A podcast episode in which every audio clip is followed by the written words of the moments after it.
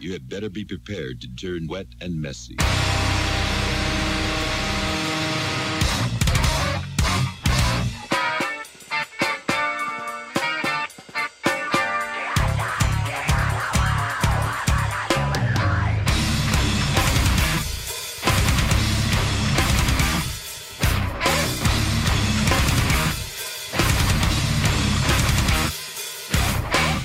Beleza, então, começando mais um Jefinha Talk Show, tô aqui com o Hugo. Boa noite, né, no caso, Hugo.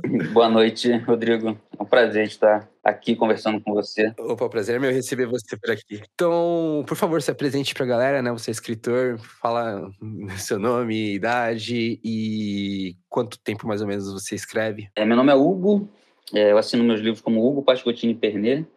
Tenho 30 anos, sou formado em jornalismo pela PUC Rio, é, mas agora eu me dedico exclusivamente, digamos assim, à escrita literária. Eu tenho, tirando as coletâneas de contos das quais eu participei, três livros publicados, mas já uns dois outros escritos, guardados na gaveta, só esperando o momento certo de serem publicados. Eu acho que é isso.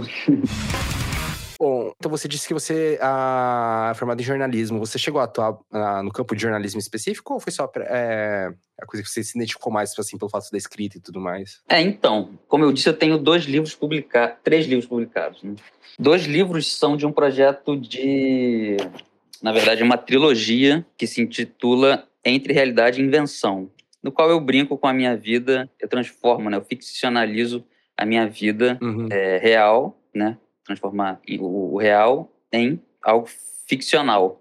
É isso que se pode dizer também uma autoficção, né? Um gênero em alta é, ultimamente. O que não deixo de- também de fazer com o terceiro livro, que é Diário de um Presidente. Mas, enfim, focando, eu só quero dar esse destaque, porque às vezes é um pouco difícil dar essas respostas. Eu tenho que ver qual caminho tomar, porque, na verdade, como o livro se baseia na minha vida, né? O personagem é o Hugo, né? eu sou o Hugo, autor, só que tem um personagem Hugo também. E no primeiro livro é narrado por uma criança, que é o Huguinho, que vai passar por um episódio, digamos assim, traumático de uma doença. E já no segundo livro entra com ele na faculdade Uhum. de jornalismo. É, mas aí, e o grande barato, na verdade, dessa trilogia é deixar o, o, o leitor suspenso, digamos assim, né? Sem com que ele pense, poxa, será que isso aconteceu? Será que isso não aconteceu? Que, na verdade, é esse jogo que tem com a autoficção. Mas, enfim, falarei a verdade agora, né? Assim, digamos. Até porque, na verdade mesmo, o primeiro e o segundo vi livros da trilogia, né? O terceiro ainda vou lançar, por causa da pandemia e tudo mais, eu preferi não lançar ainda. São realmente são bem fidedignos à realidade. Quase não tem assim, é um, uma coisa ou outra que é para mais fluidez, enfim. É, mas então, voltando à sua pergunta, eu falei que formado em jornalismo e cursei jornalismo, me formei em jornalismo e trabalhei, na verdade, como estagiário. Trabalhei como estagiário, mas já em redações é, consideradas grandes, né? Como, por exemplo, o Jornal Dia, como, por exemplo, é, a Record, mas é o portal da Record, né, o R7. Tudo, tudo na verdade, é jornalismo impresso, digamos assim. É impresso que eu digo de mídias escritas. Nunca gostei de, de rádio ou de TV. E depois, por último, eu trabalhei na revista Veja, né? Que aí é o ponto alto. Agora, tentando falar da minha vida junto com o romance, né? Com, sem querer dar um spoiler e só instigar o leitor, foi o ponto alto, digamos assim, o momento da Veja, revista Veja, para que eu decidisse tomar um outro caminho na minha vida que eu já queria muito, que eu já ambicionava e que já deve se imaginar que é se tornar escritor, né? Sim, sim. Uma vontade que, na verdade, já veio comigo desde pequeno, até, até no primeiro livro isso mostra, né? Que eu e era uma criancinha de, narrando de nove anos que quer ser poeta, né? Eu acho que justamente eu escolhi o jornalismo por isso. né? geralmente as pessoas que gostam de escrever e ler ficam nessa indecisão, né? Litera, é, letras ou jornalismo. né? Eu, eu, eu preferi o jornalismo também muito seguindo, na verdade, é, é comunicação. Depois na, na PUC você faz comunica é, comunicação e depois você, do segundo período, você escolhe entre jornalismo, publicidade ou cinema. Hoje eu acho que agora eles essas mudanças todas de tecnologia, acho que eles estão mudando o curso, mas em princípio ocorria dessa maneira. E como meu irmão também fez comunicação, eu acabei preferindo também seguir assim. Fui também atrás, digamos assim, do meu irmão, que é dois anos mais velho do que eu, mas ele foi para publicidade. Eu preferi ficar no jornalismo. Ah, entendi. Ah, um fato interessante sobre mim também é que eu, no caso, eu comecei, é, quando eu entrei na faculdade, eu ingressei para fazer a faculdade de rádio e televisão, né? Então também era para eu ser comunicólogo, né? Eu acabei de, de certa forma, sendo, né? O podcast não deixa de ser. Um, é, com certeza. Uma, uma mídia que, inclusive, a gente estudou no, nos módulos de rádio, né? Porém, acho que era, na época era muito novo, era bem vago o que se passava, né? Hoje em dia, com a evolução da tecnologia, como você falou, né? Inclusive, acho que deve ter mudado bastante do curso e, como eu não terminei também, totalmente inválido, né? Mas também sou. Eu compartilho dessa parte do, do, de, de comunicação, né? Foi uma coisa que eu queria fazer no começo. Inclusive, acho que eu ia ter me dado melhor em jornalismo depois que já estava na metade, eu percebi isso. É que, na verdade, minha, meu interesse por leitura é, ele expandiu bastante durante o período que eu estava na faculdade, né? Eu acabei falando, putz, eu acho que talvez eu, eu, eu tinha até terminado, né? Se eu tivesse seguido pelo lado do jornalismo jornalismo. Uhum. Não, mas é verdade. Né? Você está, de uma certa forma ou não, né, tá atuando como comunicólogo, né? Como se forma fazendo com, com podcast, entrevistando artistas, é, escritores ou cantores ou pessoas de outros ramos. Sim, sim. Bom, e legal essa parte que você falou da, da autoficção, né? O ponto que você diz né, que a pessoa se questiona, será que isso aconteceu? Que foi realmente essa sensação que eu tive lendo seus livros, né? Então, parabéns que o objetivo foi concluído. Obrigado. É, na verdade é isso mesmo, é, é, um, é um projeto, né? projeto, meu projeto literário, como eu disse, é transformar essa, é, o real em algo ficção, né? É transformar, é como, assim, para pegar para me inspirar, por exemplo, em um autor, tem Karolve, é, Knausgaard, que é um escritor norueguês. Ele, na verdade, ele tem uma série, acho que são sete volumes, se eu não me engano. São calhamaços, né? Em que, na verdade, o projeto literário dele, assim, tem parecido. Ele fala da, da vida dele. O primeiro livro é A Morte do Pai, em que ele fala da relação dele com o pai, conturbada. Mas o objetivo dele não é ter, assim, muitas reviravoltas na história e tudo mais. É apenas realmente contar as histórias, contar os conflitos que ele tem entre a família. E aí, por isso, é, é uma série mundialmente conhecida. O livro dele, é, para quem gosta de literatura, para quem gosta assim do, do nicho assim de literatura, né? Não, não é tão conhecido a gente sabe também que literatura não é tão conhecida como se fosse falar de uma série da Netflix. Né? Sabe que literatura é, é, algo mais restrito. É algo mais que a pessoa, a pessoa geralmente garimpa, né? Uma coisa que cai no colo dela, né? É, exatamente.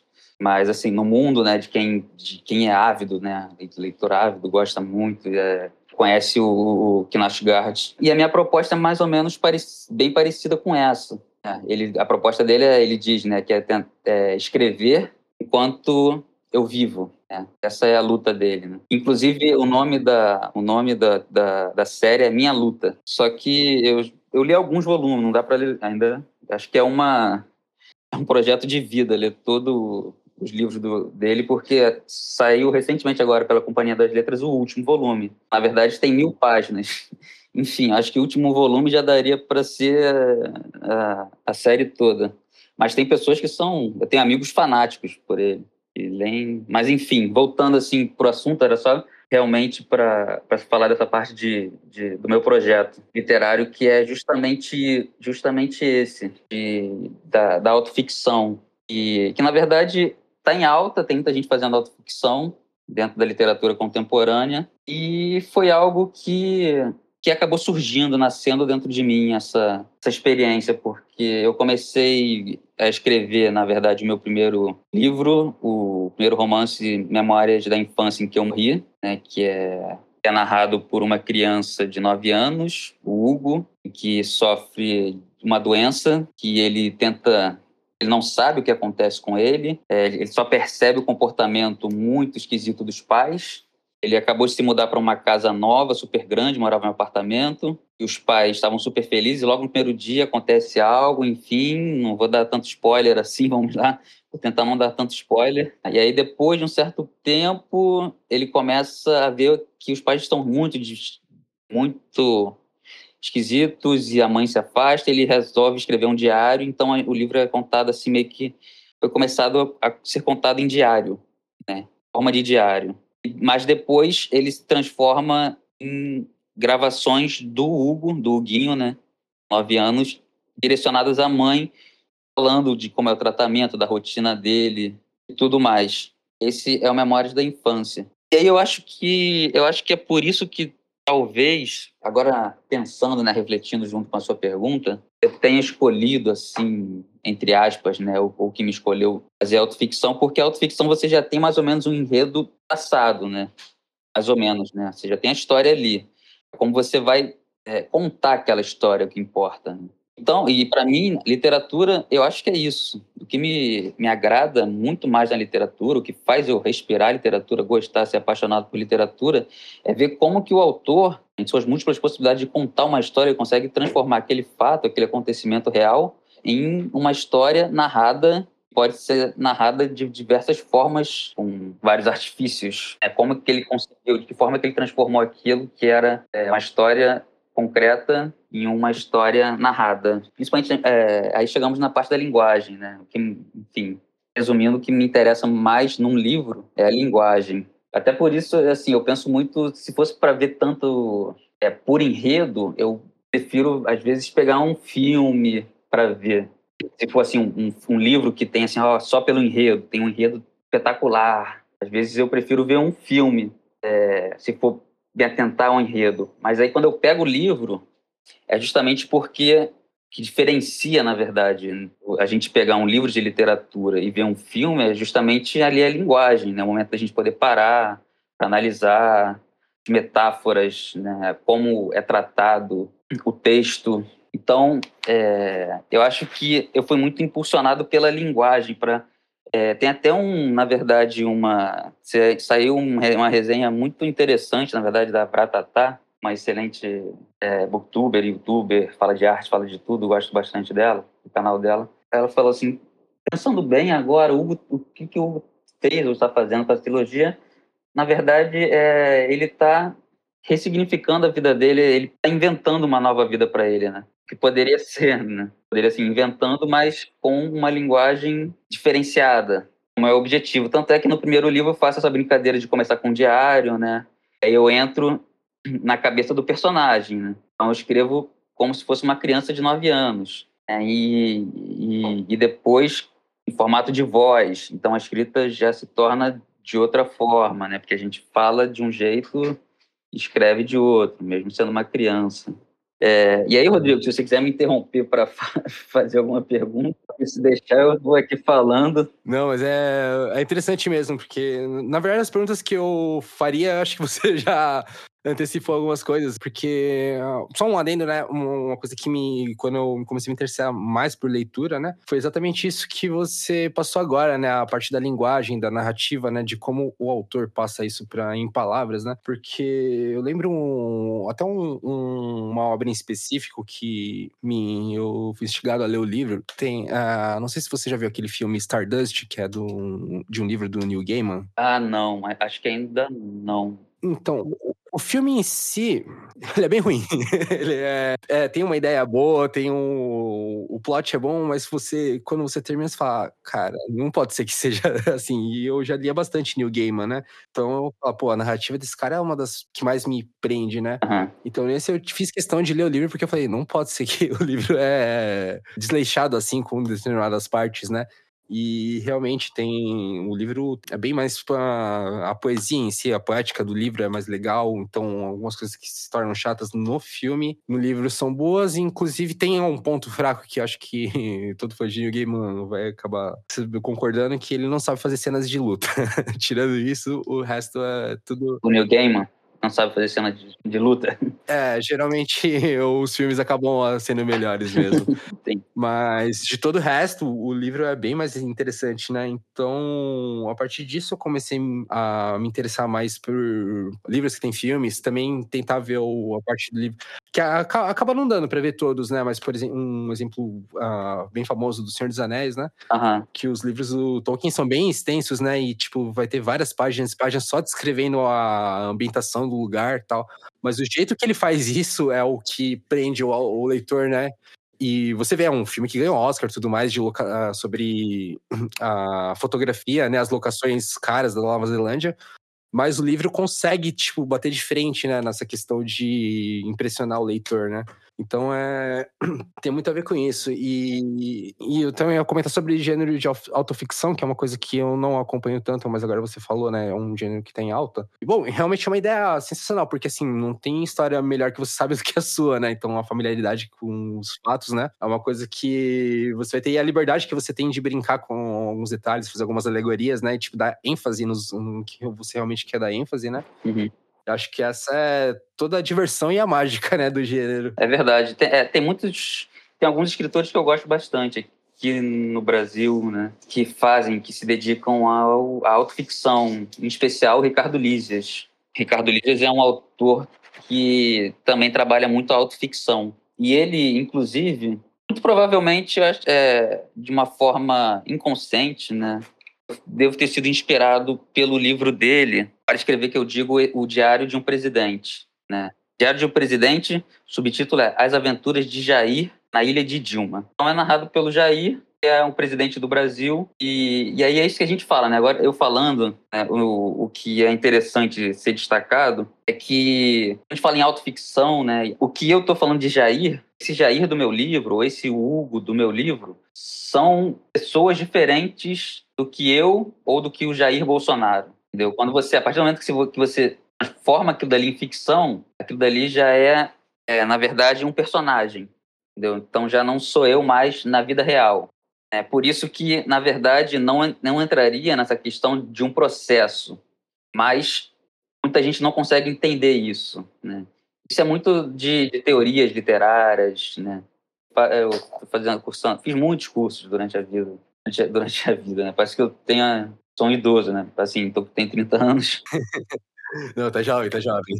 É, mas comecei, comecei aos 20 e poucos, então fiz muitos cursos, muito, sempre fui muito interessado pela técnica, e é muito importante. E hoje eu faço uma, pós-graduação também em escrita literária. E aí a gente aprendendo, vai aprendendo mais essas questões é, mais técnicas. E, e, e, realmente é isso. É, só fiz esse, abrir esse parênteses, porque na verdade o Ricardo Lises, ele escreveu um livro, O Diário da Cadeia. Uhum. O Diário da Cadeia é sobre, é, é, na verdade, é um diário escrito pelo Eduardo Cunha, que é um político que foi preso. Ele disse que durante a cadeia, enfim, iria escrever um livro da vida dele e tudo mais, o que estava. Aí, o que que Ricardo Lises fez? ele escreveu como se ele fosse o Eduardo Cunha, é, dentro da cadeia, falando a Dilma, zoando ele, é, assim, de, de modo de humor também. Né? Só que, no fim das contas, aí ele assinou como Eduardo Cunha, né? E aí, entre parênteses, pseudônimo, uhum. né? para falar que, que, na verdade, não era ele. Uhum, para a pessoa não confundir como a, a autobiografia do cara, né? É, para a pessoa ver que não era, brincando que era pseudônimo. Mas, enfim, acabou que ele foi processado e os livros foram recolhidos, porque o Eduardo, o Eduardo Cunha tem muito mais poder. Sim, eu logo imaginei. Eu ia perguntar exatamente isso em seguida.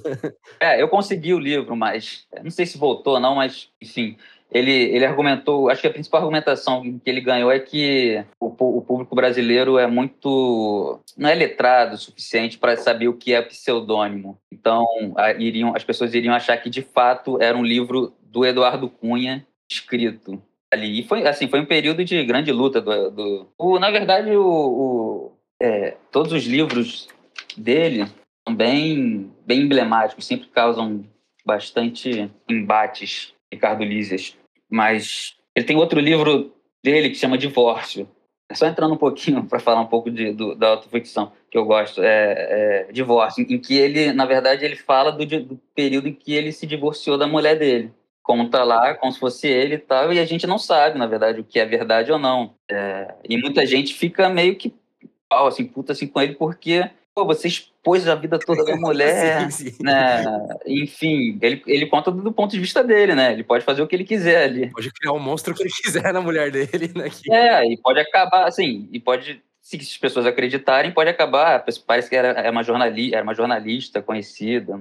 E, enfim, aí pode, não sei, né? Fala de momentos sexuais, enfim. É, é bem. Algumas pessoas criticam bastante esse lado. Mas eu acho que é arte, é, é legítimo. E eu gosto, sou fã assim, do, do trabalho do Ricardo Lises. Certo. É, só, só, uma dúvida em relação a esse livro. Ele, ele foi processado pela mulher também ou esse é, passou? É, isso eu não sei se ele foi.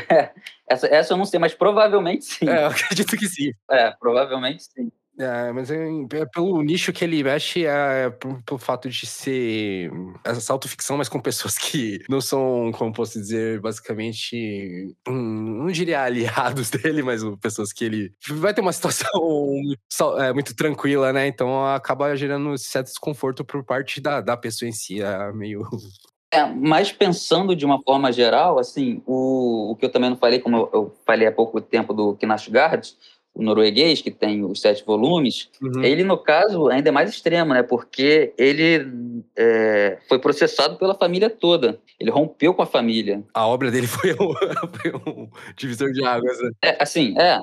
Ele rompeu com a família e foi processado pela, assim... É, é porque ele fala do pai, da relação conturbada uhum. com o pai. Enfim, assim, o que eu li, né, tem acesso a essas informações é que ele... É, pode ser que eu esteja equivocado, mas eu acredito que não, porque eu já li bastante sobre isso. Que me parece que realmente ele, ele foi processado pela família. É, e tem esse risco, né? Corre esse risco. A minha família ainda não me processou, mas tô brincando. É. tá, tá, tudo, tá, tá, tudo tranquilo por enquanto. Certo. Mas eu acho que tem outras carreiras que, em que isso também aconteceu. Eu estava, eu tava, é, curiosamente, eu vi há um pouco, há um tempo atrás, acho que o Eminem começou fazendo letras sobre a mãe dele. Isso. No início da carreira dele, ele foi processado, né, pela mãe. Foi, foi, foi um. Inclusive, uma coisa dos quais alavancou um pouco a carreira dele, né? Que foi um. Tipo, falou, achava que era autoficção e na verdade era verdade pra caramba, que até saiu o filme dele, né? Depois mostrando isso. É, é verdade. Pode ser que tenha alguma alegoria, né? Que, claro, a música é dele, o filme era dele, né? Mas era o, o fato é que a relação não era nada saudável, né? Da, entre ele e a mãe dele. Ah, então nota-se que isso está presente também não só na literatura, em outros formatos de arte também. Sim, sim. E engraçado que é, agora que você citou dessa forma, né, que você passou é, esse ponto de vista, toda vez que eu leio, leio, alguma biografia ou autobiografia, eu sempre penso, cara, tipo, o autor não vai passar exatamente as coisas que denegririam a imagem dele. Igual, você já viu aquele filme do, do A Rede Social, que é do Mark Zuckerberg? História do Facebook e tudo mais? Ah, sim, sim. Uhum. Todo mundo fala, não, ele foi bem mais cuzão do que isso no, na vida real, né? Mas no, no filme ele não ia passar exatamente, tipo, digamos, vai que ele roubou uma ideia, que ele passou a perna em alguém. Porém, ele não se isenta da culpa, né? Ele mostra que ele foi fusão de certa forma, que os amigos dele não viam ele bem por certas decisões, né? Mas toda vez que eu vejo uma autobiografia ou uma biografia, eu penso, ah, a pessoa deve existe uma alegoria em determinadas partes, né? Uma para não, não tornar a leitura chata, né? E, outra para realmente dar ênfase nos pontos que eles querem. Então eu acho que é mais confortável para mim ler uma sabendo que é uma autoficção do que uma autobiografia. Eu, eu, sinto que pela não necessidade de você ter que entregar toda a verdade nua e crua, você consegue transmitir a mensagem em si, né? Então, para mim é mais, eu me sinto mais confortável lendo esse gênero, eu acho. É verdade. Você falou é verdade. É, você como falou que cursou é, comunicação e tudo mais, você iria ver e né, observar que realmente tem o objetivo de vender, né? E que essas biografias, autobiografias, até o momento em que se escolhe uma editora, faz uma proposta, é toda uma autobiografia para você é, com o objetivo de, de, vender. A gente pode pegar agora um exemplo, sem querer criticar né, assim tanto, não, não fazendo uma crítica, né? Mas esse rapaz do Big Brother, e ele acabou de sair, né? é, eu não, eu não acompanho muito Big Brother, não, mas é, eu acho que é difícil, assim, quem estava aqui no Brasil não conhece, não vê o Gil, aquele rapaz que é gay do Big Brother. Ele não ganhou o Big Brother, mas ele é muito espontâneo e todo mundo gostava muito dele. E ele já, ele parece que já ganhou milhões é, já fez contrato com a Globo, e aí já, logo agora, já, já tem livro dele, meio que uma biografia e tal, tá, que, assim, a gente tem que pensar, né, que sempre existe o que se chama de mercado, né, mercado editorial. É, então, ele sempre vai dar uma floreada e, e, pegar os pontos que vão fazer vender, né, por exemplo, ele ele é gay, é, tem um grande apelo. É, é, de um lado é positivo, né? Essa, essa questão porque ele é, acaba levantando essa bandeira, que eu acho que é importante, essa diversidade, né, de, de, um, de um grupo calado. Mas, enfim, é muito. E já vendeu, parece que foi, é um fenômeno, acho que nos, sei lá, cinco primeiras horas de, de abertura da pré-venda já vendeu muito já. E, e, aí é justamente. Surreal, né? Para você ver de, de, onde saiu, né? É, é justamente isso. De fato, quando você publica, nem nem sendo uma, é, uma, auto, uma, uma autobiografia né, por uma editora, digamos assim, grande, Companhia das Letras ou tudo mais, eles já vão querer te enquadrar dentro do mercado, né? Porque o objetivo deles é muito vender. Né?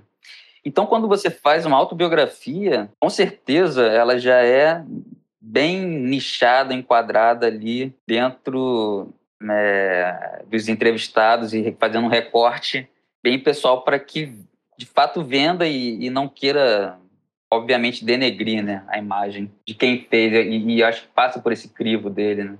Então, na questão das redes sociais também, com certeza, né? E aí, quem tem essa noção, acho que é, é, é, super válido, né? O que você disse, que realmente fica fora da história, né? O, a parte. Porque eu me sinto muita vontade para contar, me sinto muita vontade para narrar. Por exemplo, no meu livro tem cenas de sexo é, da trilogia, né? Tem cenas de sexo já no segundo, é, outros eventos que, na verdade, não sou eu, né, o que eu falo. Aquilo dali é um personagem chamado Hugo. Ele é, é ficção. Eu sou eu, o Hugo é o Hugo, só que é baseado na minha história. É, então eu tenho totalmente liberdade. Se fosse uma, na verdade, que um outro gênero, digamos assim, entre aspas, que existe é uma biografia romanceada. Aí é diferente, né? Você pega a biografia e tem que ter os fatos, tem que ser fidedigno aos fatos um formato, assim de romance, com a narrativa. Seria diferente. Eu acho que já teria, já ficaria mais, digamos, dificuldade para narrar. É, é até, com, até compreensível, né? Tipo, é, às vezes a verdade é um pouquinho difícil de você simplesmente expor ela, né? Acho que essa liberdade que você tem literária, né, na hora de criar autoficção, é bom pro resultado também, né? Tipo, dá a liberdade de você fazer a, o seu jogo de palavras para você conseguir a linguagem que você quer e às vezes o seu objetivo não, talvez nem seja é, transmitir exatamente o fato, mas você teve uma ideia que ia encaixar bem, né? Isso já, tipo, já mata essa parte do autobiografia romantizada, né? Já foge totalmente por esse lado e te não te coloca uma obrigação de ter que finalizar a história do jeito que foi, né? Você pode ter uma história melhor para algum determinado fato, né? É, verdade. E agora você também me lembrou um livro do Tiago Ferro, que ganhou o Jabuti. Acho que foi há dois anos se eu não me engano. O nome é O Pai da Menina Morta, se eu não me engano. É esse o título. Mas, enfim, ele conta a morte da, da filha dele, mas de uma forma super literária, completamente fragmentada, né? não vai conta os fatos assim e tudo mais. Por isso ganhou o Jabuti, né? pela linguagem que ele fez, em que haveria milhões de possibilidades dele falar desse trauma né, que ele tem e carrega com a morte da, da, da filha dele quando era criança. E ele transformou aquilo dali muito bem em literatura e acho que merecidamente ele ganhou o prêmio. E por falar em prêmios, você também ganhou um prêmio, né? O prêmio Book Brasil. É, eu com, com lembranças desse segundo livro, é, eu ganhei o prêmio Book Brasil, na categoria de melhor romance contemporâneo. Certo. E como que foi? É... Conta pra gente como foi o concorrer, né? E ganhar o, o, o, prêmio, que obviamente é a parte mais, mais legal de tudo isso, né? Mas fala, fala pra gente como que é essa, é, essa sensação. É, na verdade, eu não sou uma pessoa assim tão adepta. É, assim, o que você falou, claro, é legítimo, é pleno, é, é muito bom realmente você ganhar um prêmio, porque te abre muitas portas. Mas é, eu acho que o mais importante e, e, e, na verdade, o que se tem se perdido, eu acho, nos novos escritores e na formação, é esse negócio de querer ser escritor para ser famoso, né? Ser ambicionado. Assim, eu digo que eu acho que não tem problema nenhum né, você escrever e ser famoso, mas eu acho que primeiro tem que vir a necessidade de escrever. Né? Hoje você quer. Eu, eu, é porque eu ouço, participei de algumas oficinas em que o escritor lá, que já era conhecido, falou: a menina perguntou foi pro curso e a primeira pergunta dela foi: o que você acha que eu devo servir na minha, na minha noite de lançamento? Ou seja, ela nem tinha o livro pronto, mas ela já estava pensando na noite de lançamento. Né? sim, sim, ela tá pensando só no glamour da coisa, né? É, as pessoas querem glamour, querem vender, querem aparecer. E, e isso, na verdade, é até algo que não me atrapalha, atrapalha um pouco, assim, eu sou muito forçado, né? Algo que eu me forço muito é porque a gente, hoje, como escritor, como qualquer, tem que usar as redes sociais, né? Hoje é indispensável, todo mundo tem rede social. Se você... É, inclusive, a gente se conheceu através disso, né? Então, realmente... É, exatamente. Mas, assim, eu não sou uma pessoa tanto de redes sociais, até porque eu gosto muito do prazer de ficar, de ler, de escrever, e às vezes... Mas eu, mas eu gosto também de, por exemplo, como você, conhecer um, pessoas interessadas, e isso o livro, a literatura me proporcionou. Conhecer muitas pessoas interessantes, assim como você que gosta de livro, para conversar. Hoje em dia se vê muito que há uma questão de imediatismo, né? Para quem não só é co-escrita, acho que todas as áreas, se for pegar, por exemplo, o YouTube, que é uma coisa de mais fácil acesso, mas a, é, você vê muito material que tá nos padrões de comerciais do YouTube, né? Mas não tá basicamente tendo um conteúdo legal, porque o, a pessoa assim, tem mais no ter os 10 minutos para ter tanta publicidade, para ter tantos vídeos na semana, ter visualizações, né? Se manter dentro dos, dos algoritmos, né? Para continuar relevante, mas o conteúdo em si fica para trás, né? Porque até pelo momento que você produz bastante, você não consegue dar aquela atenção toda e aquele, aquele carinho, né? Para determinado assunto, coisa que você está falando. Claro que tem algumas exceções, tem, mas também tem equipes que trabalham por trás disso, né? É, não, então, hoje, na verdade, se inverteu o processo de escrita. Antigamente, antigamente o processo era esse, né? era o seguinte, você escrevia, dependendo de como seria aceito o seu livro, você teria fama, digamos, né, entre aspas, fama, né?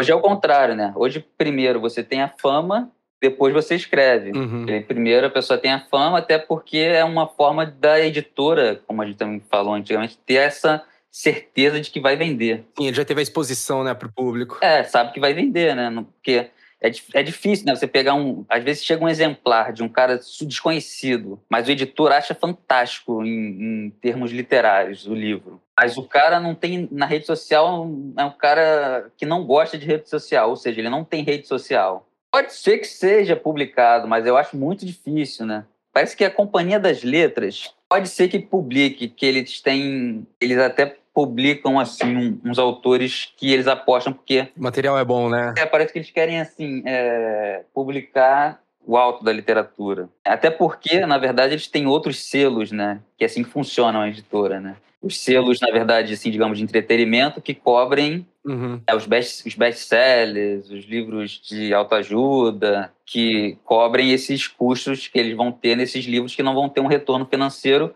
mas que vão manter ali a proposta da editora, né? A gente pensa em Companhia das Letras, pensa né, no, no, selo Companhia das Letras. Uhum, até porque o leitor, quando vê o catálogo, já tem uma familiaridade com um determinado gênero, né? É, mas assim, não, não foi um livro que vai vender muito. Eles já estão cientes disso, né? É, mas é, aí é isso, né? Que entra, né? Eles, eles podem se dar esse luxo. Que realmente, assim, é, é algo difícil. Se a gente parar para pensar, realmente é algo difícil, né? Porque é uma empresa como eu questiono isso lá no meu segundo livro, como o jornal também é uma empresa, é, a editora também é uma empresa, e toda empresa a gente sabe que precisa de lucro. Né?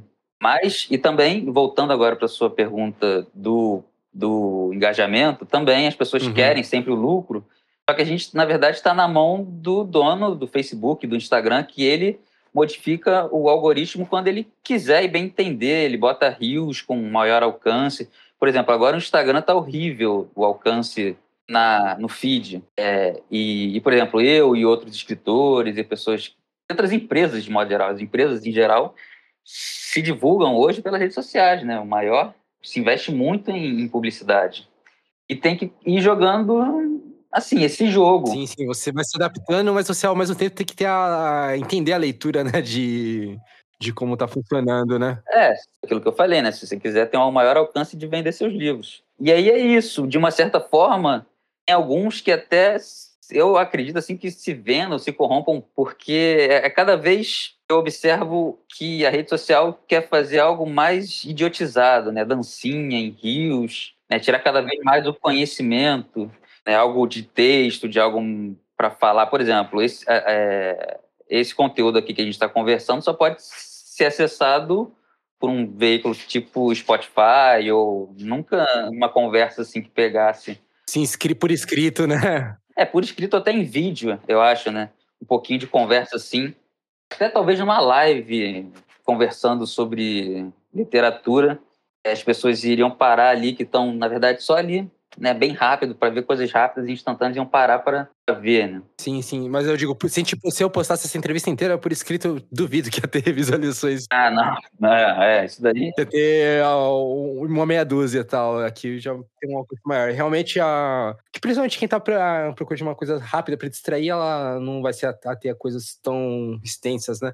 Porém, eu, eu sempre tento, tipo, manter uma média de tempo para não ficar muito extenso para quem vai ouvir também. Porém, tem horas que não, a conversa flui tanto que, tipo, é um pecado você cortar certas partes. Então, acaba tendo edições longas, é, inclusive a nossa acho que vai ficar longa também. Mas Pô, cara, ao mesmo tempo, tem gente que quer mais informação que não é o bastante, sabe? O pouco que a, as mídias sociais costumam de, é, passar, né? E a pessoa acaba clicando, acaba ouvindo inteiro, a pessoa que já conhece seu trabalho, tipo, vai ser interessante para ela, né? Então eu já faço bem ciente que é um seleto grupo que ouve inteiro os podcasts, mas quando ouve e tem um reconhecimento, sabe, tipo, de só, ou oh, legal o que você fez, eu gostei, eu ouvi e tal. Eu acho que esse, para mim, é o glamour de verdade.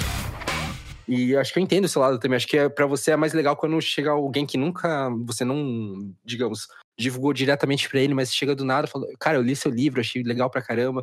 Essa é uma sensação, tipo, que prêmio nenhum dá, né? Verdade, é verdade. Eu tenho essa sorte de ter leitores, é, quase 100% assim, dos meus leitores são pessoas desconhecidas e que eu fui conquistando pela internet, justamente nesse boca a boca, e aí um vai contando para o outro, e com memórias da infância, parece que aí entra outra coisa que me favoreceu.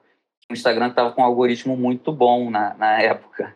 E aí isso me favoreceu de uma certa forma que tipo, conseguiu que tivesse um alcance muito grande também as minhas postagens e que as pessoas tivessem acesso ao meu livro. Então, assim, eu não esperava, na verdade, com o primeiro livro, Memórias da Infância que eu morri, receber essa aceitação, tanto de crítica e, de, e das pessoas que vieram falar comigo, que gostaram muito.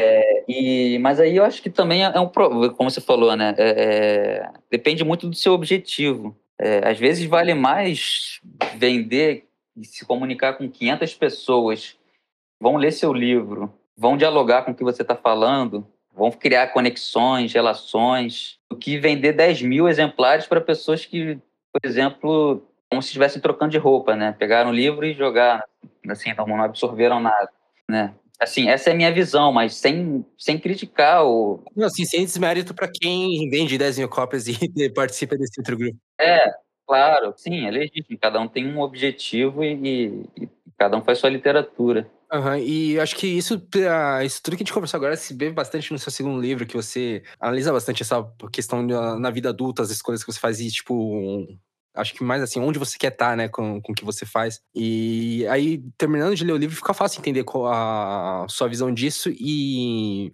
igual você falou que estava escrevendo Preveja e agora se voltou para o que você realmente queria fazer, né? Tipo, dá para entender o que você quer passar para o público e o público que realmente te interessa, né? É, exatamente, né? Era assim, na, na verdade, com a escrita jornalística é, é muito engessada, né? Tipo, se a gente pegar, um, por exemplo, livros, né? A gente vai ver que o Neil Gaiman tem um jeito de escrever, vai ver que Tolkien tem outro jeito de escrever, de narrar outros temas, e você tem essa liberdade. No jornalismo é um pouco ali, você não... Tem uma cartilha, né, praticamente. Não, é se você pegar uma matéria, pega a revista Veja, né, não bota o nome ali de nenhum é, repórter ou tal. Você vai ver que as matérias são iguais, né, você não tem como identificar. Até porque você escreve, tem a, passa pelo editor que padroniza tudo, então tem já uma linguagem. A gente pega o, o, o jornal, a gente aprende isso na faculdade, né? Estrutura do lead, sublead e tal, como, já tem toda uma estruturazinha montada para conquistar, de fato, o leitor, né, uma técnica. E isso, com o tempo, eu sempre gostei, na verdade, como falei, né, mais uma vez, muito da linguagem. Muitas das vezes, eu, eu, por exemplo, entrevistava justamente assim, não tão interessado no acontecimento, mas eu me esforçava muito para gostar do, do acontecimento, para transformar aquele acontecimento em linguagem, em objeto de palavras, mesmo com é, mesmo que esse objeto tivesse as suas regras bem definidas, né, como é do jornalismo, é, com as, usando as técnicas do jornalismo. Então, a linguagem sempre foi o que me puxou, sempre para dentro da, da escrita, é, não só a história em si, mas a linguagem, a forma de se comunicar. E aí, com isso, né, na verdade, na Veja, já fui observando esse processo da, escrita, da linguagem, que já estava começando a me desagradar. Tanto é que eu fazia, gostava muito de fazer matérias que se chamam humanas, né, matérias que se relacionam com as atividades humanas, de comportamento que se diz. É, não, fact, não tão factuais. Sim, já tem uma liberdade maior nessas, nesse tipo de matéria, né? É, que você fala mais de, de comportamentos humanos, então já tem um, um pouco mais de liberdade. E foi no momento também, abrindo um parêntese, que na faculdade também eu conheci o jornalismo literário, que, que até cito no livro também. Jornalismo literário que é isso, que mescla é, literatura, tem gente que chama de jornalismo narrativo, enfim. É, eu fui para Veja e, mas aí lá eu vi uma, uma outra coisa é aí que eu falo, né? Que já desde da, da questão do processo que eu digo, o que me move sempre é fazer qualquer coisa, não escrita, assim, de questão profissional, é, é o processo. Eu, eu, tenho que gostar do processo, tem que ser. Até porque são carreiras em que a gente escolhe, né? Tanto o jornalismo quanto a escrita. São profissões que, que você faz aquilo dali, não é, não é um, um direito, economia que você está fazendo para. Você vai ter a certeza não certeza, né, mas uma possibilidade maior de ficar rico, digamos assim, né? Quem envereda, eu acho, para esse caminho é porque gosta mesmo do assunto. Então, acho que o processo, para mim, sempre tem que ser fundamental e eu tenho que estar de acordo com aquilo dali. Quando eu comecei a ver, né, isso Assim, isso é, eu posso falar, muitas pessoas já falaram sobre isso, assim, jornalistas, né, que a Veja não faz jornalismo, é outra coisa. É, uma coisa é você ouvir e outra coisa é você ver com seus olhos. E você, na verdade, assim, acredite, quem quiser ou não, né? Lá, na verdade, é, quando a gente estava conversando, é, é, até interessante porque, como é autoficção, eu posso ter inventado bastante, né? Então, não estou fazendo nenhuma denúncia, digamos assim a pessoa levar o pé da letra que dali pode ser mentira, né? Aquelas, por exemplo, que eu estou falando ali que são matérias inventadas, assim, inventadas no sentido de que você já vai com o objetivo de ouvir algo para colocar na matéria, entendeu? Você não vai neutro, como um repórter deve ir para uma matéria, para ouvir, colocar né, de forma mais imparcial possível, porque a gente sabe que a imparcialidade total não existe, né? É difícil, né? A partir do momento que você escolhe uma palavra, você já está enfim, mas tentar ser o mais imparcial possível. Só que na Veja era o extremo, né? Hum. Assim, é, é, desse jornalismo em que é, tem interesses muito grandes por trás. Mas aí é o que eu falo, assim, não coloco todo o jornalismo nessa categoria, até porque, porque por exemplo, passei por outras redações que talvez não falem tanto de política, que não, não era assim, não tinha esse, essa manipulação, digamos, né? essa linha editorial voltada para um grupo ou para outro. Né? É, uma coisa que eu achei, por exemplo, uma coisa muito interessante que foi lá na vez que acho que está no livro, é que tinha uma repórter que, por exemplo, é, era uma época que se discutia a maioridade penal. E aí perguntou se, na verdade, é, acredito, não me lembro na época qual era o posicionamento, mas, por exemplo, acho que na, na época a Veja era a favor, suponhamos, a favor da maioridade penal.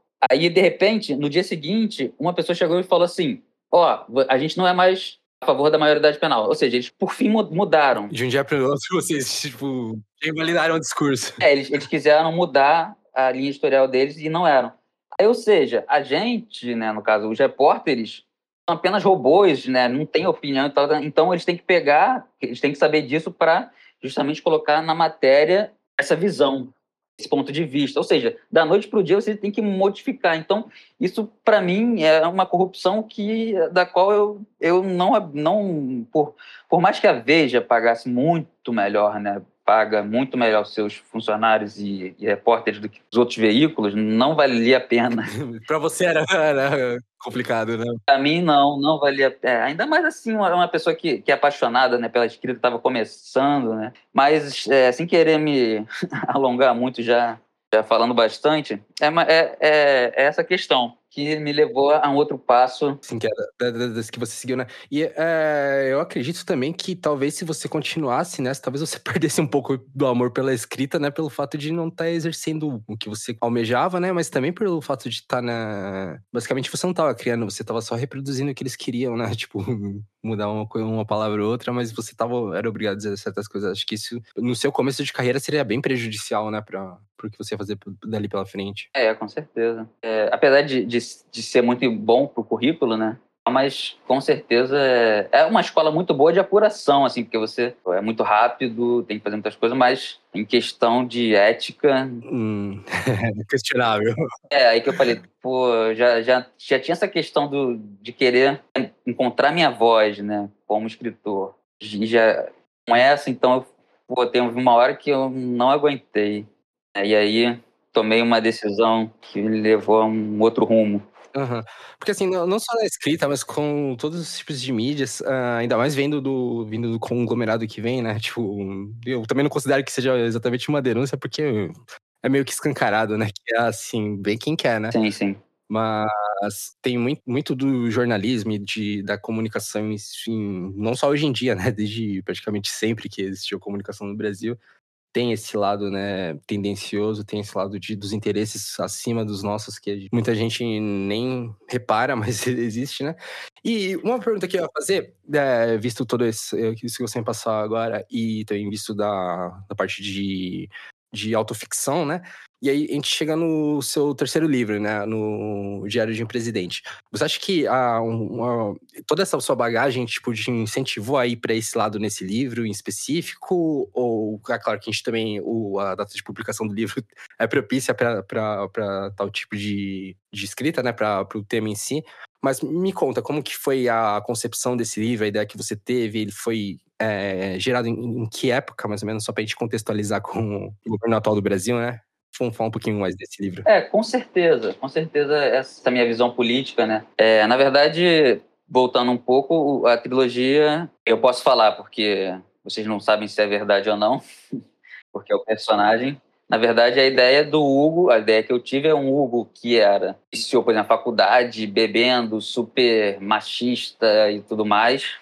É, ia a, prostíbulos e queria farra. De repente, ele começa a ficar uma pessoa mais responsável e era uma pessoa que consumia muito, gostava de coisa de marca e tudo mais. E depois ele se torna uma pessoa, vai vendo isso, né? E como a Veja é, ele vai vendo ali na Veja que os, todos os repórteres são pessoas ali da Zona Sul, né, daqui do Rio, que, são pessoas ricas é, e que tem esse lado mais de direita, bem de direita, e ele acaba tendo essa repulsa nisso tudo. E começa a se tornar um esquerdista. Esse foi meio que um ponto de virada assim, para ele, né? uma pessoa de esquerda e até ver o socialismo como uma salvação. Né? E, e, aí eu volto a dizer que eu posso falar isso com muita naturalidade, muita tranquilidade, porque o Hugo é um personagem. Estou falando do Hugo, personagem que pode ser que seja eu exatamente ou não, né? Mas, com certeza, sou politicamente, né? Falando do, do meu lado da questão política, sou, sou, de esquerda. E esse livro, na verdade, ele nasceu. É, eu comecei a escrevê-lo uns, digamos assim, uns seis meses antes de começar a pandemia. Né? A pandemia começou em março de 2020, para final assim, de 2019. Eu comecei a escrever esse livro, mas não do formato em que ele era. Porque tem o, ele é dividido em dois capítulos, né? A Ilha de Vera Cruz e a segunda, que é, é menorzinho, e uma outra parte que é o Diário de um Presidente, que toma quase o livro todo.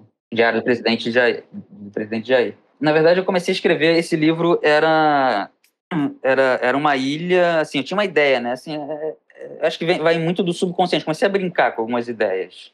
Era uma ilha, digamos assim, socialista, né, que era via de pesca, e a ideia era ela começar a receber algumas visitas de alguns outros países comunistas, toda essa parte de colonização, mas eu não sabia para onde iria o barco, né?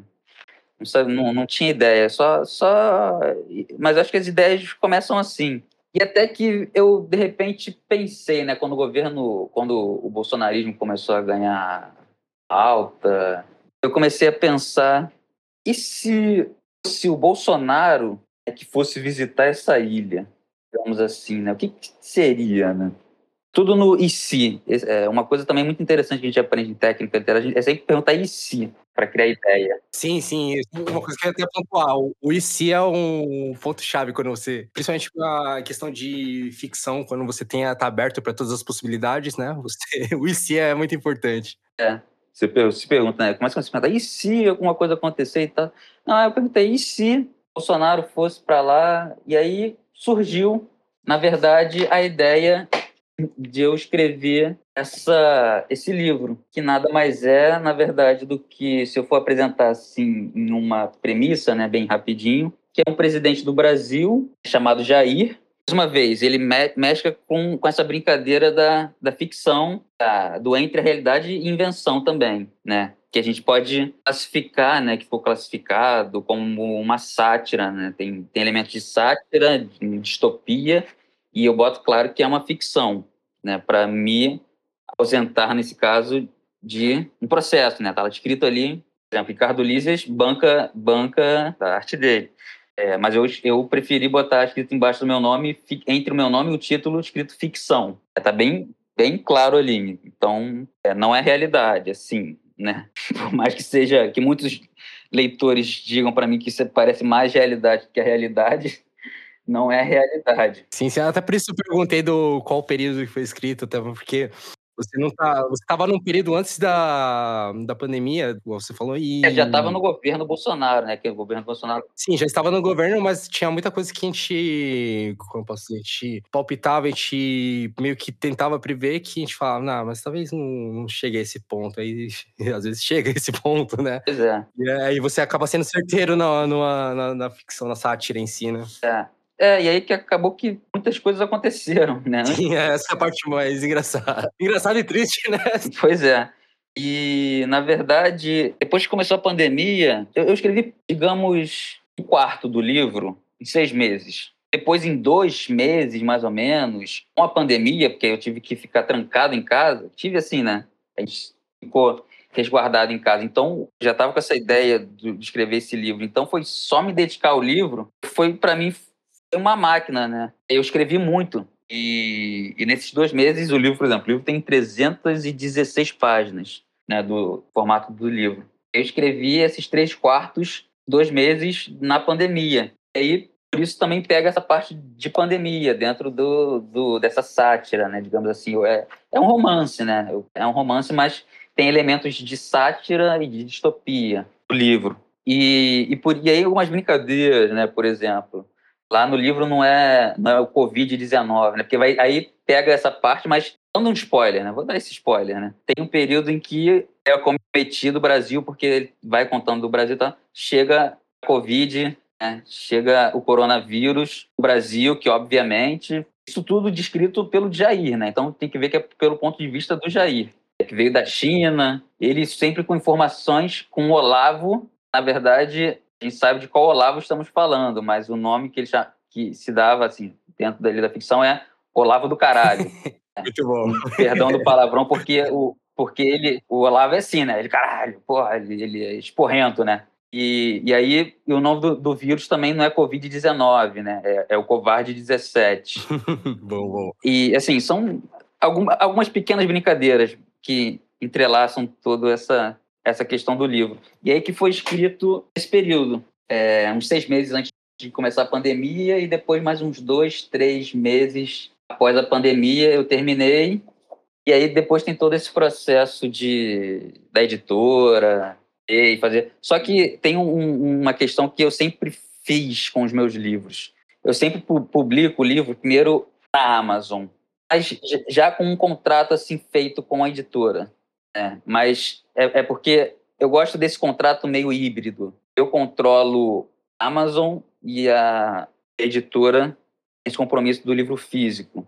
Até porque eu gosto de incentivar o, o, a leitura e eu acho que ajuda muito.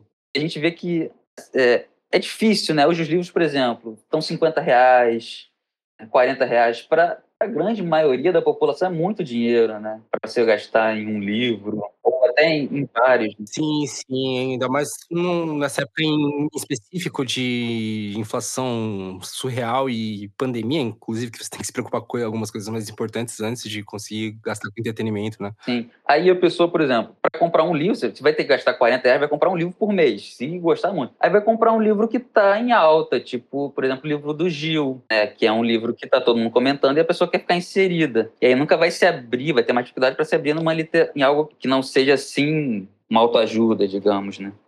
Então, esse público também que gosta de ler, eu ofereço geralmente por um preço bem, bem abaixo. Na, na Amazon, formato digital, e vendo o livro, mas aí vendo o livro no, do valor que a editora tem como fazer diferente. Né? É que geralmente fica 40 reais e mais o preço do frete. É, mas aí a gente também entende que o, tem a, o material físico tem um, um custo maior, a, também eles gastam um pouco em marketing também, né? Que você também não vai reclamar, né? Pelo fato de estar divulgando o livro. Mas encarece o produto. Porém, eu não sei se você tem essa coisa também que, eh, de preferir ler o livro físico, que eu, eu tenho um, um, Com formatos digitais, eu tenho o meu, meu principal problema é a distração, né? Se você tá lendo no tablet, no celular, por exemplo, tem que desligar a internet verdade, senão eu não consigo ler. E eu tenho muito a, essa de, do material físico, eu acho que isso vem da época de que eu comprava muito CD, que pô, cara, como é que eu vou pedir um autógrafo pra você no, no meu tablet, né? Tipo, eu sempre gostei desse contato com o artista, então. Verdade. Eu, eu tenho no livro, não, por mais que eu não tenha nem aberto ele, eu li todo no digital, tipo, ter ele em físico. É... Tem aquela coisa, né? Tô ajudando o artista tudo mais, mas é um item, né? Uma coisa que tem na minha coleção. Eu gosto muito de, de ter. Eu acho importante você ter lançado as duas maneiras, né? Porque tem muito autor hoje em dia que lança só em formato digital. E nada contra, mas, tipo, pro fã chatinho igual eu, nunca vai ter o físico, né? Não, é verdade. É verdade. O livro físico, o livro. Eu, claro, sou amante do livro físico. O grande problema é que o apartamento aqui tá ficando pequeno. tem essa questão também né, logística. É, e aí tem. Aí por isso que muita gente pensa, e às vezes eu penso, ah, vou comprar um físico, digital, é, aí fico por exemplo, minha esposa também é uma leitora ávida, então a gente tem isso de ruim, né? Porque ela tem o Kindle dela, eu tenho o meu Kindle, sempre é uma, algo individual, né? Por exemplo, se a gente compra um livro que nós dois vamos ler, o livro físico é melhor, né? Ou só se eu pegar o Kindle dela enquanto ela não estiver usando, ela pegar o meu Kindle, então vai ter que comprar os dois livros, né? Enfim, vai gastar. Às vezes ainda acaba sendo mais barato do que comprar uma versão física, né? Sim, mas eu pensei, por exemplo, no começo, com a, na verdade a pandemia, eu pensei em enviar o diário juntos junto com também um cartãozinho postal, que aí, por exemplo, eu falei, se a pessoa quiser o autógrafo, na verdade, né? É isso que eu falei, o autor também acaba sendo, de uma certa forma, um empreendedor hoje, né? Porque tem gente que realmente quer, pensei nisso, né? A pessoa realmente quer o autógrafo do tá ali pensei, a pessoa fala comigo e muitas pessoas vieram e falaram comigo, ah, eu comprei seu livro, Hugo, e tal. Uhum. É, aí, aí eu mandava para a pessoa queria uma dedicatória, um autógrafo. Aí eu fiz um cartão postal, que aí eu pegava o endereço da pessoa, dava autógrafo, fazia dedicatória no livro e dava para a pessoa. É claro que a pessoa não vai né, ficar no livro, mas ela vai guardar em algum, assim, acho que é a única Sim, dá pra colocar na contracapa, assim, né? Tipo... É, não dá pra colocar, assim, não vai, não vai armazenar no, no Kindle, mas vai ser pelo menos uma lembrança ali do, do, do livro. Ah, sim, legal de qualquer forma. É, é, tem outras coisas que eu penso também assim, em fazer, que eu, assim, caneca, essas coisas, mas isso eu cheguei até a fazer e vender no começo, mas era muito o meu propósito, como eu falei, é, é, até porque fica inviável, porque nos correios fica muito caro, entendeu? É, aí eu faço, na verdade, eu gosto de fazer uma caneca para mim, do livro que sai. Aí, às vezes, eu posto uma, eu postei foto, o cara tudo, ah, eu quero essa caneca, eu quero essa caneca. Mas aí fica impossível, né? Porque pro Rio de Janeiro já é caro, sei lá, dá uns uhum. 20, mais de 20 reais só o frete, né? Eu costumava vender por 25, que é quase o preço de produção. Tá pagando basicamente dois produtos com frete. É, mas aí a pessoa depois teria que pagar do Rio de Janeiro mais uns 25. Tá, 25, 50. Quem então mora, por exemplo, no Nordeste, sei lá, às vezes dava 60 reais só, só de frete. Então, né? É, então, assim, e fica. Aí, aí não, né? Aí eu pensei, não, vou, deixa só o livro, né? Assim, e, e, nunca foi meu objetivo, né? Mas a pessoa não. É porque, na verdade, o livro é mais barato dos Correios, né? Tem, tem um incentivo que, por exemplo, é, em média, meus livros são 9 reais o peso, para qualquer lugar do Brasil. E se fosse, por exemplo, um objeto físico, daria muito mais, daria uns 60 reais. Mas enfim, desculpa, fugi um pouco da. Sim, sim. E eu também ouvi falar, não, não tenho certeza se é verdade, mas é, se você manda um livro, por exemplo, pra cá, por exemplo, pro Japão, eles não taxam, né? Livro é isento de ta- taxação. Ah, isso eu não sei. É, eu não tenho certeza se eu tô fazendo fake news, mas eu ouvi falar que livro é isento de taxação para envios internacionais, então ele passa de, de boas na alfândega. É, eu enviei recentemente um livro para Portugal. Aí deu, por exemplo, um frete de 50 reais. Barato, né? Por ser internacional. É isso que eu falei, se fosse um objeto, 50 reais seria daqui até ali o Nordeste, aqui que eu digo do Rio de Janeiro até o Nordeste. Internacional ainda ia ro- ia rolar uma taxação, certeza. É, então, assim, é, é um estímulo, pelo menos dá para dá enviar, porque, por exemplo, a pessoa queria também, né? Queria o livro com autógrafo, é, não queria baixar no Kindle, porque a pessoa pode baixar no Kindle, né? Ela tá lá em Portugal, mas ela prefere realmente o livro físico também, como eu também prefiro. Mas voltando, você falou uma, algo interessante da questão do, do, do Kindle, era esse de autógrafo e tudo mais. Eu comecei, eu não cheguei a contar isso da minha história, né? Eu comecei, na verdade, eu, eu escrevi Memórias da Infância que eu morri, mas eu não queria publicar por nenhuma editora. Sempre tive essa minha vontade de ser um autor independente. Então eu não bati na porta de nenhuma editora para publicar o meu livro. Eu apenas lancei na internet, de repente eu fui vendo que as pessoas foram compartilhando e gostando do livro. né?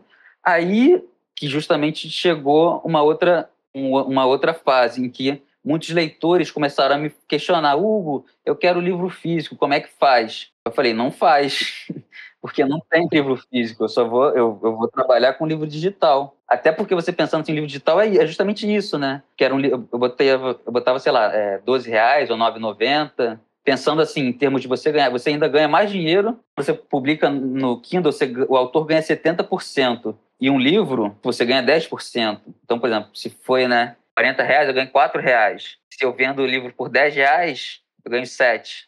Ou seja, é um, é um custo-benefício para os dois, né? Para o leitor, que paga, em vez de 40, vai pagar 10 reais. Por exemplo, eu que ganharia por unidade 4, ganharia 7. Assim, e aí, acho que isso facilitou também muito, né? Porque era barato, mas aí depois começou esse outro nicho né, das pessoas que foi e tal, ah, eu quero livro físico e tal, como é que eu faço para comprar? E, na verdade, eu, inclusive, é, assim, eu tive sorte, muita sorte, né? Porque isso eu não recomendaria a ninguém, na verdade. Tem muita gente que recomenda. Se você quer uma chegar numa editora, primeiro escreve um livro, joga na Amazon e a editora vai atrás de você. Isso, isso é muito difícil de acontecer. Assim, aconteceu comigo e eu acredito muita uma sorte. E foi engraçado que foi bem junto com esse convorinho das pessoas que queriam, vieram falar comigo que queriam livro físico. Então eu falei, ah, então vamos, vamos publicar do livro físico. É, e aí, só para né, só para complementar essa questão que você falou e, e falar um pouco desse, de como eu, eu comecei. Justamente assim, por essa, voltando na questão do processo, né, de eu sempre colocar o processo na frente dos resultados desse, dentro desse meu processo criativo, né. Então eu sempre pensei, ah, eu vou escrever o produto final e vou colocar ali na Amazon. A pessoa vai lá e vai comprar, claro que que eu fazendo a minha conversando com as pessoas, fazendo é, criando um perfil no Instagram para conversar com as pessoas, divulgar o livro. Mas aí essa oportunidade de eu publicar com a forma de um de livro físico. Minha coleção de livros não é tão extensa, mas de CDs é enorme. E eu adoro, tipo, quando eu vou no show de tal banda tal, esperar acabar o show, ficar lá, oh, autografar meu CD, né? E até porque eu não tive muitos contatos com os meus autores favoritos, né? Tipo, inviabilidade, às vezes, os caras de fora, né?